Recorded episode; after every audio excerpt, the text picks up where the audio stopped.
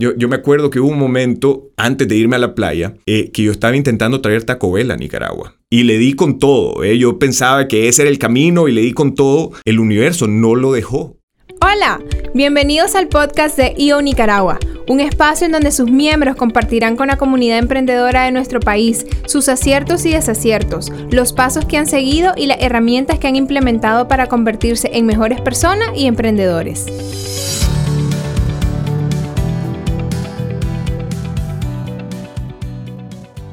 Hola, hola a todos, les saluda eh, aquí Francisco Tapia. Estamos en este nuevo episodio de nuestro podcast de EO Nicaragua. El día de hoy me acompaña un excelente EOer, Joao Muchiolo, el fundador de EO en 2013. ya, se pueden dar una idea de la calidad de personaje que tenemos aquí con nosotros.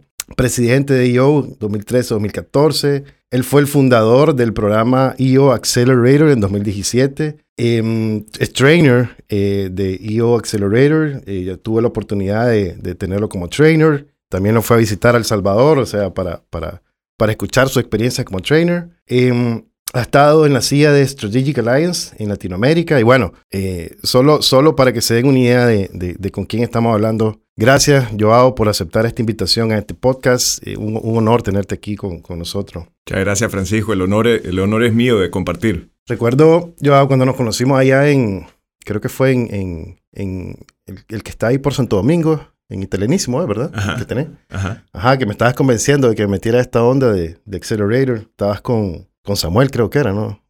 Samuel era el que era el que reclutaba, sí, entonces éramos nosotros dos. Sí, me acuerdo un reclutamiento, esa fue una venta toda, todo estilo, o sea, o te metes o, o, nos vemos, porque Ajá, estábamos, estábamos muy agresivos. Sí, pero, pero, pero mira qué interesante, eso fue en el 2017. Em, para cuando hicieron el lanzamiento ustedes que lo hicieron en Porterhouse del lanzamiento de Accelerator, ese día yo no pude llegar. Pero después de eso como que estuvieron en una serie de, de, entrevistas con otros prospectos para entrar. Y bueno, ahí fue donde no, ahí fue donde nos conocimos. Em, y bueno, ya ves, ¿dónde estamos ya tres años después? Con este podcast seguimos a cargo del, del programa y eh, ahí están todos tus frutos, sin que te dieras cuenta. Gracias, gracias. Qué alegre que va evolucionando. Sí, ahorita estamos ya... pues ya el programa ha crecido bastante. Esperamos pues que siga, que siga creciendo. El objetivo de este podcast, como te comentaba, o este episodio, es compartir un poquito con, esa comunidad emprendedora y que de alguna manera puedan aprender pues, a través de, la experiencia, de lo, que, de lo que se ha venido haciendo y que eso les sirva para sus negocios. Pues entonces, contanos si quieres, eh, antes de entrar, aquí tengo una batería como de unas 50 preguntas, pero antes de entrar con, con esta pregunta, eh, contanos un poquito sobre tu historia como emprendedor, para, pues, para la gente que, que, no te conoce todavía. Eh, perfecto. Te, te comento mi, mi, primer emprendimiento que fue alegrísimo, que hicimos un, un, bar encima de un camión eh, cuando tenía como 16 años, 17 años, no sé qué. Y, y íbamos de, en, en, los hípicos y a, y a, San Juan del Sur. Entonces llevábamos, llevábamos el camión y todo el mundo se subía al camión y les vendíamos tragos. Eh, eso fue mi primer emprendimiento y no hicimos ni un centavo, pero pasamos alegrísimo. Eh, ya, ya el emprendimiento serio empieza con los restaurantes, ¿verdad? Abrí Sushito en el, en el 2013 eh, y después Italianísimo.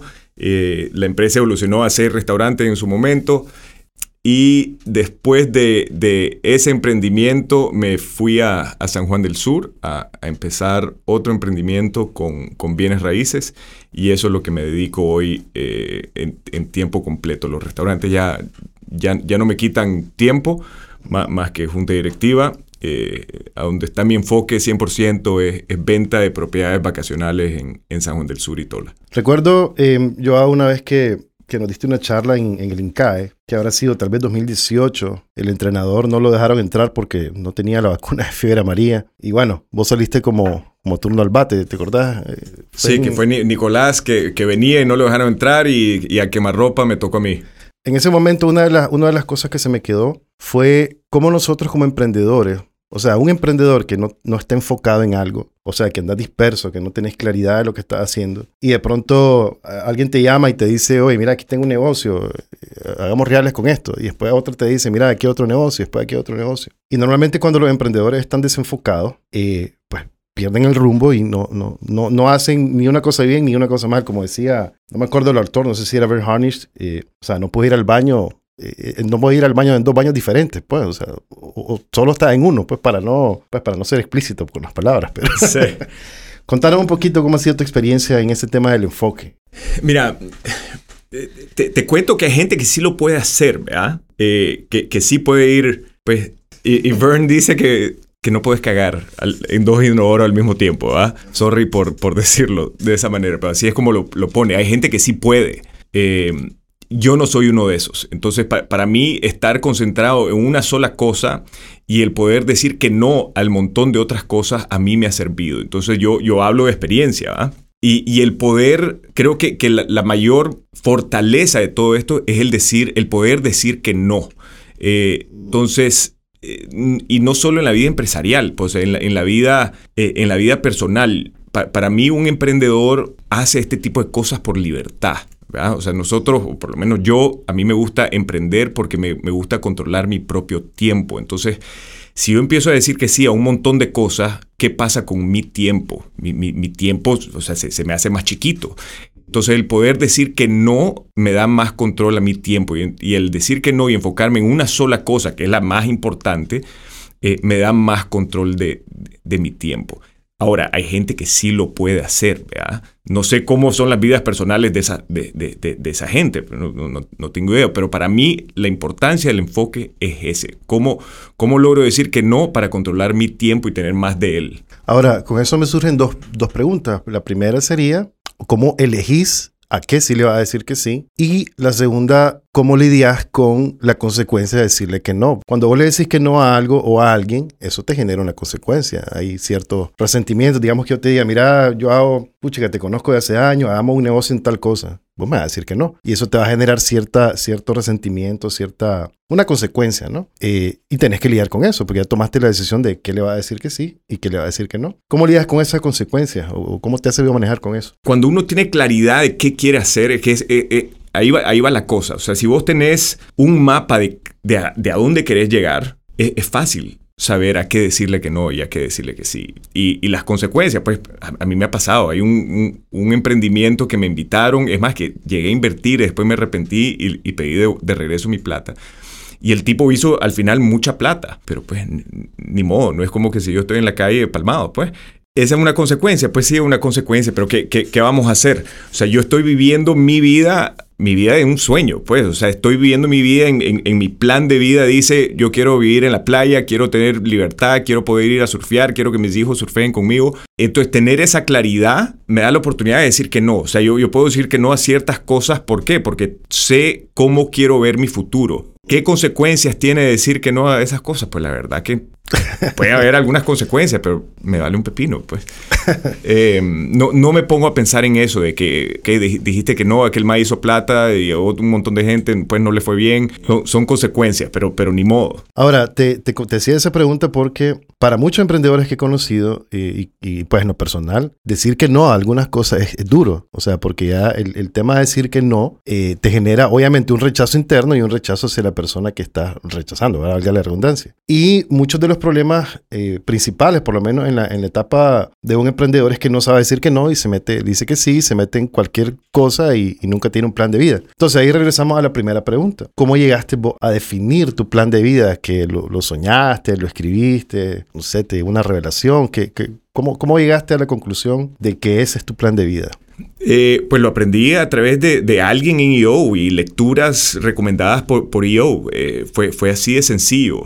Eh, y el, y el, el tema de BHAG también da mucha claridad. O sea, el, el, BHAG seguramente en todo lo que es Accelerator EO, el tema de plantear un BHAG seguramente es lo más importante que tienes que hacer para saber a dónde vas. Si no sabes a dónde vas, ¿cómo sabes a qué decirle que sí o a qué decirle que no. Entonces, a través de EO y conociendo al, pues no me acuerdo quién me enseñó, o sea, quién me enseñó esto de la rueda de la vida, etcétera. Eh, la verdad que no recuerdo, pero, pero lo escuché varias veces, leí varios libros al respecto y, decidí, y más o menos tenía un concepto. Yo creo que todo el mundo debe tener un concepto de a dónde quiere ir, simplemente que no se tome el tiempo de plantearlo y escribirlo. ¿Hace cuánto escribiste tu primer plan de vida? Eh, que habrá sido unos 10 años, 15 años, ¿no? yo creo que ni tanto. Puede haber sido 5, 7 años. ¿Y ese a cuántos años lo proyectaste? a tus 60. A mis tu- 60 años, al 2040. ¿Y cómo ha cambiado ese plan de vida? ¿O crees que uno le escribe? Eh, digamos, para las personas que nos están escuchando y, y dicen, a la chica, voy a buscar literatura, pero quiero saber cómo, cómo hizo Joao para escribir y, y si se mantiene intacto o ha cambiado, porque hace cinco años, pues Nicaragua era totalmente diferente, ¿no? Sí, ca- cambia. Todos los años tiene, sufre algún cambio, pero, pero la base de todo ahí sigue.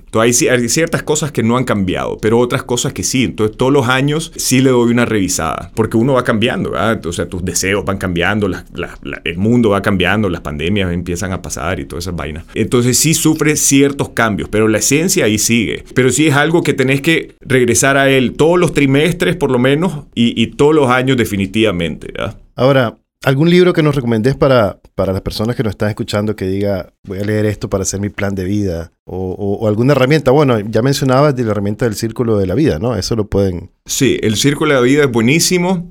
Eh, que, que si vas a la página de Darren Hardy, hay, hay algún recurso gratis en la página de darrenhardy.com, algo así. Eh, y hay, el libro es de Michael Hyatt. El título del libro no me acuerdo, pero tal vez después te mando el, el- el- el título. Pero Michael Hyatt es el autor del libro. Ok. Ahora, en lo personal, yo ya hice un intento, ¿verdad? Un remedio de, de- de mi plan de vida eh, a los 60. Pero básicamente, ¿cómo, o sea, cómo, cómo tener esa sensación o esa certidumbre de decir, eh, definitivamente lo voy a escribir y eso me va a pasar y si, y si no me pasa, eh, que replanteo, por ejemplo. eh, ¿Qué te digo? El BHAC. El BHAC es la meta, ¿cuál sería la traducción del BHAC? Una meta grande y Meta en ambiciosa, ¿no? sueño. Sí, la, la meta en sueño. Digamos, yo tengo el BHAG de que yo quiero llevar a mi empresa a vender eh, 10 millones de dólares, por decir algo. Pero para, para alcanzar eso, o sea, hay un montón de situaciones que tienen que, que- que suceder, ¿no? Y el hecho de que no lo alcance en un tiempo, digamos que yo me pongo esa meta, por decirte, para enero de este año, para, eh, perdón, diciembre de, de este año, y no la alcanza, eso no es como que te desmotiva a decir, ah, no alcancé mi meta, y, y no, no te poncha la llanta. O sea, ¿qué preferís vos, tener una meta alta y no alcanzarla, o, o mejor tener una meta más... más Ve, la, la meta en sueño te la tenés que tirar largo, ¿verdad? O sea, te dicen, un, o sea, un BHAG, un BHAG empresarial te dicen que debería ser de 10 a 30 años. Hoy en día el mundo se está moviendo tan rápido que, que 30 años es muchísimo, ¿verdad? Entonces te dicen mantenerlo en 10. Y la idea no, o sea, tiene que ser, es un stretch goal, o sea, tiene que ser bien difícil llegarlo y alcanzarlo. Y la idea no es necesariamente alcanzarlo, o sea, ojalá lo alcancemos, pero si no lo establecemos, nunca nos vamos a acercar. Eh, entonces, no es que te desmotive, vas a llegar súper cerca y eso para mí es motivante y, para el resto de las personas debería de serlo también. Y después años, o sea, vo- vos, te tirás a 10 años y de esos 10 años vas trabajando para atrás, o sea, ¿qué tengo que hacer en 5 años para alcanzar esos 10 años? ¿Y qué tengo que hacer en, en 3 años para alcanzar esos 5 años para llegar a, los 10 años? Y así en reversa, hasta qué tengo que hacer mañana para alcanzar mi meta de la semana o del mes o del trimestre para ir acercándome a, eso, a esa meta en sueño. Así es como trabaja. Correcto. Y ese BHAC, pues ya lo tenés incluido en tu plan de vida, obviamente, me lo comentaba. Pero además de la parte económica, ¿qué otros, qué otros temas nosotros como emprendedores deberíamos de tener en nuestro plan de vida eh, para tener ese enfoque claro de saber a qué le vamos a decir que sí, a qué le vamos a decir que no? En, la rueda de la vida, yo me baso en la rueda de la vida. Ahora, o sea, yo, yo de esto no he creado nada, yo simplemente lo he hecho. Eh, y hay, son, son ocho temas, y a ver si me acuerdo bien de esos ocho temas. Es eh, finanzas, familia, ocio, salud, negocios, llevo cinco, y, y tres más. Familia, que creo que ya lo dije, pareja. Relaciones. y, y alguna, alguna más ahí que se me va. Eh, pero entonces tenés que describirlo, porque e- esos ocho componentes es lo que hacen a un emprendedor. Un emprendedor no es solo billete y negocio, eh, sino es, ocho componentes y tenés que estar más o menos bien en esas ocho cosas. Y, te digo más o menos porque es muy difícil estar al 100% en todas, ¿verdad? Siempre vas a tener un lado que está un poco más débil que el otro. ¿Por qué? Por un tema de enfoque. Pero entonces cuando vos llegas a estar más o menos bien en esas ocho cosas, es cuando todo empieza a fluir. ¿verdad? Vos no puedes solo enfocarte 100% en tu negocio y en generar reales o en algo del negocio porque descuidas el resto de cosas. Entonces vos tenés que estar atendiendo ocho, ocho cosas para tener una vida plena. Ahora, por ejemplo, dentro de esas ocho, bueno, me mencionabas, em, por ejemplo, la parte familiar, ¿no? O sea, súper importante tener en cuenta. Y dentro de tu plan de vida, eh, ¿qué pone algunas actividades? Voy a hacer este tipo de actividades para mantener eh, la familia unida o en la parte de relaciones. ¿Cómo, cómo materializamos eso nosotros? Digamos, en algunas metas puntuales, no sé. Mira, yo, yo lo describí de cómo me veo a los 60 años. Entonces me pongo a pensar, ok, yo hago un poco más viejito, de 60 años, cómo veo mi vida, qué cosas estoy haciendo, qué, qué, cosas hice a través de estos 20 años que me faltan o 25 años en aquel entonces. Entonces yo me ponía a ver, ok, yo, yo, yo me veo surfeando con todos mis con todos mis hijos y, y, mi, y, mi, esposa. Me veo viviendo en naturaleza, me veo no trabajando tanto, eh, me veo cómo está mi tema financiero, ¿Cómo, de, de, dónde vienen mis finanzas, de dónde vienen mis ingresos. Esto es lo, simplemente empiezo a soñar de cómo, cómo me veo en esos ocho temas en, en el futuro. Y cuando vos haces año con año haces la rueda de la vida, vos te das una puntuación de cómo, cómo te sentís en este momento. En el 2021, ¿cómo me siento? Que en los negocios me va muy bien, en la finanzas estoy contento, en mi tema familiar estoy flojo. Siento que no les estoy dedicando suficiente tiempo. Y, esto te estoy dando, te estoy hablando de un ejemplo. ¿ah? Entonces, ¿qué cosas, qué, qué, metas me tengo que planear? Y cuando te digo meta, o sea, digamos que me voy a enfocar en familia, ¿qué hábitos tengo que crear para poder dedicarle tiempo a mi familia y sentirme en el 2022 que mejoré, que estoy más satisfecho con eso? Entonces, yo creo que es una... Todo lo que es cuando, cuando uno se enfoca en algo y dice, ok, esta va a ser una meta para mí en el año, es qué hábitos tengo que crear para alcanzar esa meta. Entonces, es una cita eh, o un date al, a la semana con mi esposa para mejorar el tema familiar, es ir a surfear una vez a la semana o dos veces a la, a la semana con mi hija para sentirme satisfecho, es eh, no tocar el teléfono por una hora al día para poder enfocarme a ellos. Ahí depende, pero uh -huh. es qué hábito tengo que crear y qué hábito voy a medir constantemente durante la semana eh, durante el mes y etcétera, para poder sentirme más satisfecho. Entonces, para mí los hábitos, la creación de hábitos eh, tiene todo que, que, ver con el alcanzar las metas establecidas. ¿Y cómo te das cuenta? Porque pues, de, de, pronto los emprendedores somos muy, muy creativos, muy como innovadores y, y, de pronto nos salimos de, nos salimos de onda. O sea, ¿cómo, cómo vos te das cuenta que te saliste de tu, de tu ruta o de tu hábito y, y qué haces para identificar, ok, pucha, estoy haciendo cosas que no deberían de hacer, me voy a reintegrar a mi plan. O sea, ¿cómo te das cuenta cuando...? Oh. Yo creo que la vida te dice, la, la, la, vida te avisa y te das cuenta al hacer la rueda de la vida. O sea, si vos creas ese hábito de hacer la, la rueda de la vida, vos, vos, vos, solo te das cuenta, ok, ve, este año me tocó empezar una empresa nueva, entonces le dediqué un montón de tiempo a la empresa, pero descuidé mi salud. Entonces vos solito, cuando haces la rueda de la vida, vos ves que, que la rueda no es una rueda, sino que es un triángulo o, un, o, un, o una rueda ponchada de un lado. Y ahí es cuando dijiste, ok, le dediqué demasiado tiempo y, y, está bien, hay, hay, veces que uno hay que dedicarle más tiempo a, a algo que, que, que, lo otro.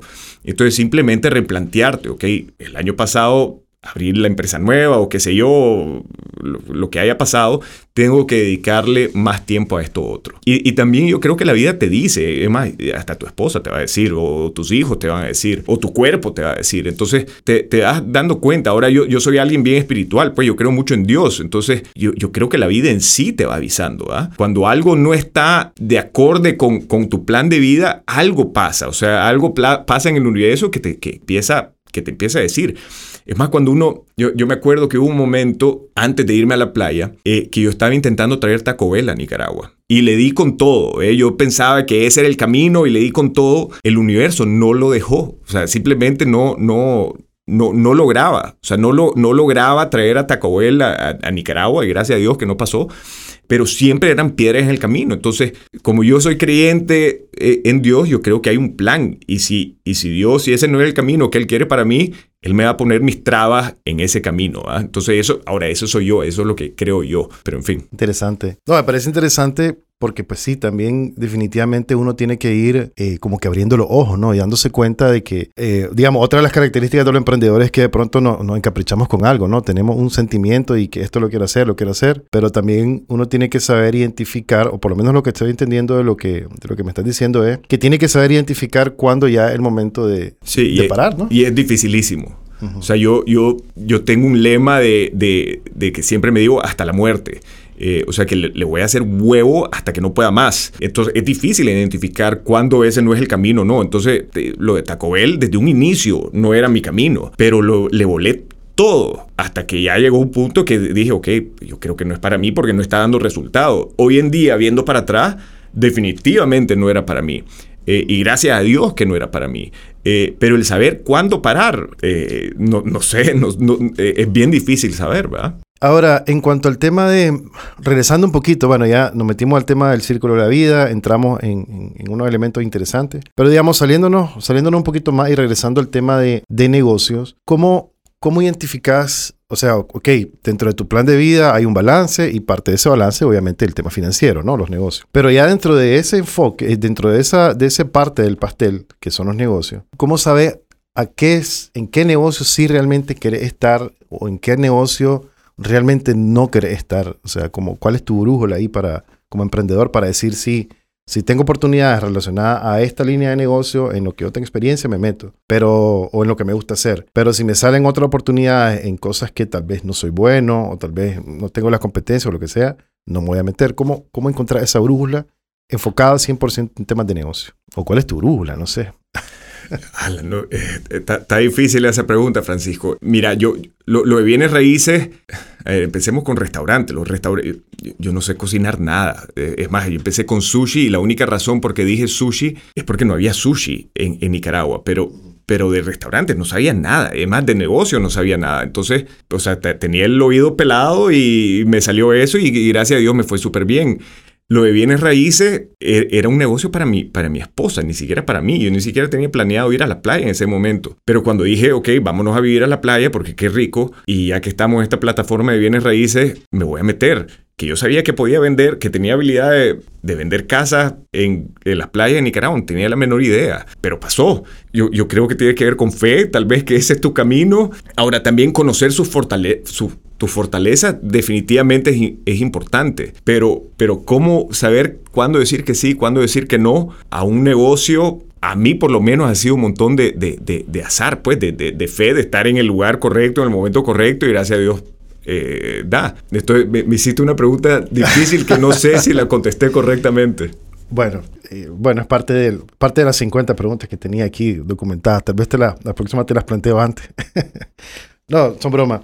Pero sí, em, no está bueno que mencionas eso porque yo también creo mucho en las diosidencias, no, pues no las coincidencias, ¿no? Sino que lo que Dios te va poniendo para, y, y uno, pero tienes que estar preparado. O sea, yo he conocido ciertos emprendedores que también son creyentes y todo lo demás, pero, pero pues no, no, no, no hacen su parte, ¿no? Yo siempre también he creído en eso de que uno tiene que hacer su parte, no es como que todo te va a caer del cielo, eh, literal, ¿verdad? Pero digamos, en el tema de, eh, regresando, ¿no? A este tema de negocio, cuando uno, eh, por ejemplo, ah, lo que nos enseña la literatura, ¿no? De los libros, o sea, si vos tenés un negocio, digamos en mi caso de consultoría, entonces yo voy a ofrecer servicios de consultoría, no me voy a meter a, vender carros, no me voy a meter a, Tal vez por ahí, por ahí es que quiero eh, devolverte de nuevo la pregunta. Viéndolo en, este, en, esta, en esta nueva etapa tuya, donde ya, ya pasaste por un giro de negocio de restaurante, ya estás en otro giro de negocio de bienes raíces que son totalmente opuestos, ¿cómo identificas cuál es tu, tu habilidad única o esa cosa que, que realmente sos bueno y que tal vez eso para vos esa es tu, tu, fortaleza única y eso es lo que te lleva a meterte en negocio, no sé?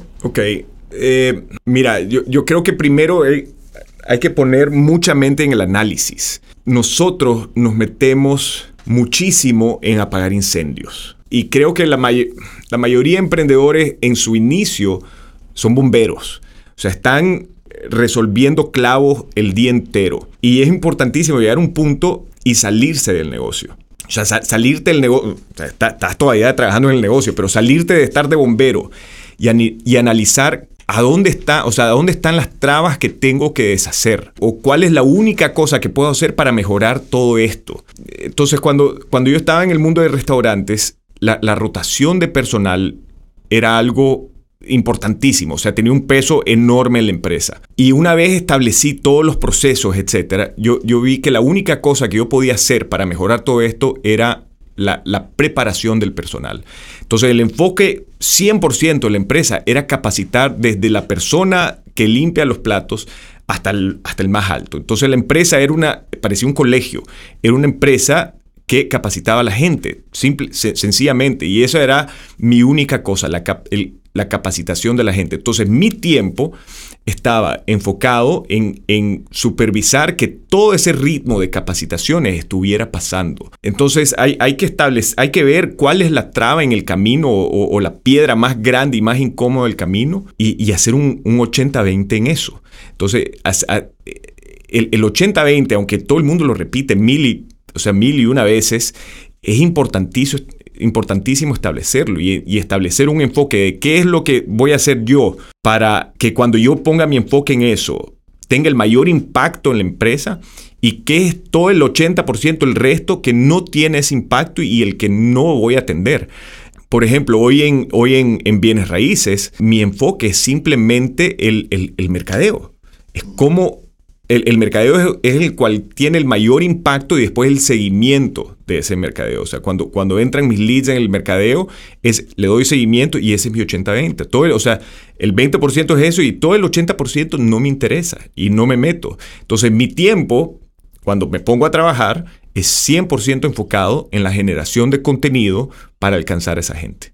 Entonces los videos, los posts, eh, las fotos y, llegar a más gente y, y, mis emails semanales que seguramente todo el mundo que está escuchando aquí recibe uno. Ahí está mi enfoque, porque ahí cuando me empiezan a escribir de que esto me gustó o esto me llamó la atención, le doy seguimiento a eso. Dentro de esa capacitación o esa, ese training que le da a tu equipo, o, bueno, lo, lo, como contaba ahora, ¿no? De los restaurantes, eh, incluía algún tema de valores, por ejemplo, eh, de valores que tenían que tener o valores de la compañía y cómo esos valores se trasladan al equipo. definitivamente. Entonces, el libro, el libro Scaling Up, yo lo agarré y lo implementé al 100% en mi empresa. Entonces, lo, que enseñamos en Accelerator es, yo agarré todo eso y, lo implementé. Entonces, el, el, trabajar en los valores es algo, parte de Scaling Up, que sí lo implementé. Entonces, todo ese tipo de cosas, de, de, de valores, y no, porque la capacitación no es solo una capacitación técnica, ¿verdad? De cómo cortar el sushi o cómo,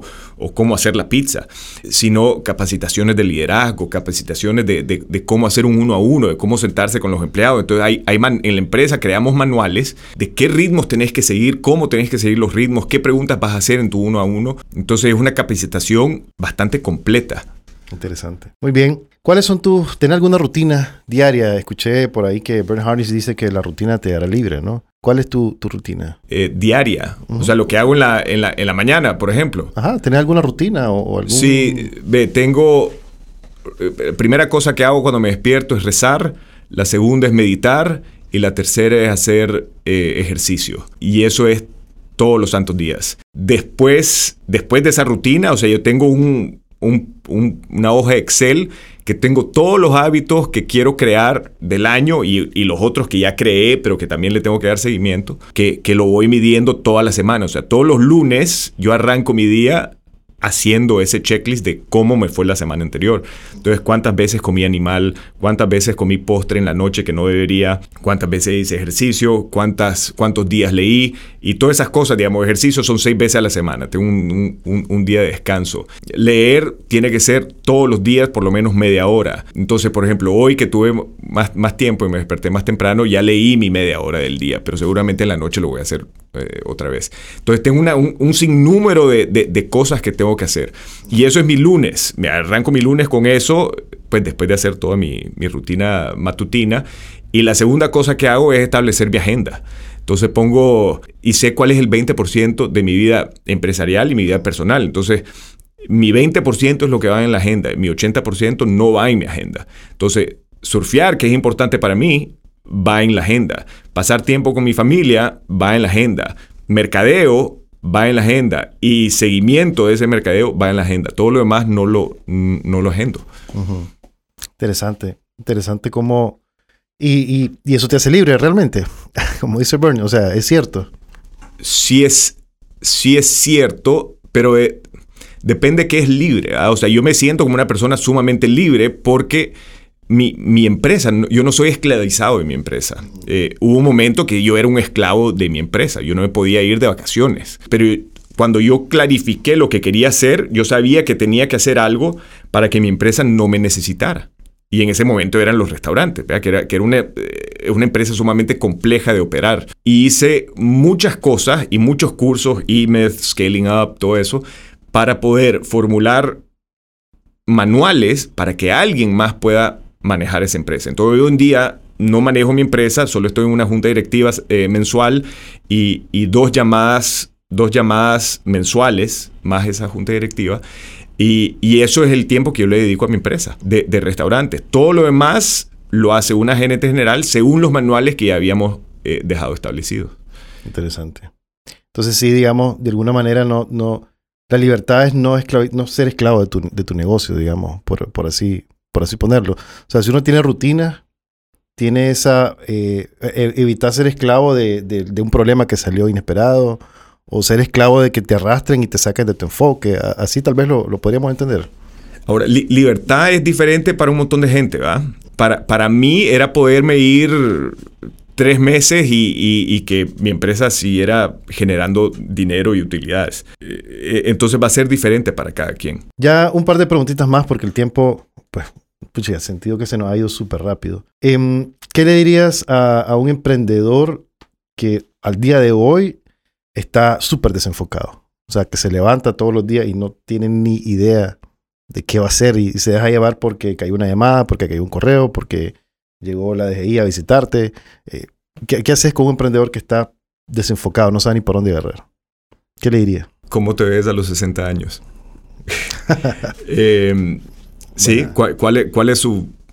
¿Cuál es su meta? Pues, ¿cuál es su visión para un futuro? Pues, ¿cómo, se ve a los 60 años? No solo en negocio, pero en su vida personal. Que me, que me escriba. Em, eso, esa sería mi pregunta. Está súper, súper sencillo, pero, pero definitivamente el grano.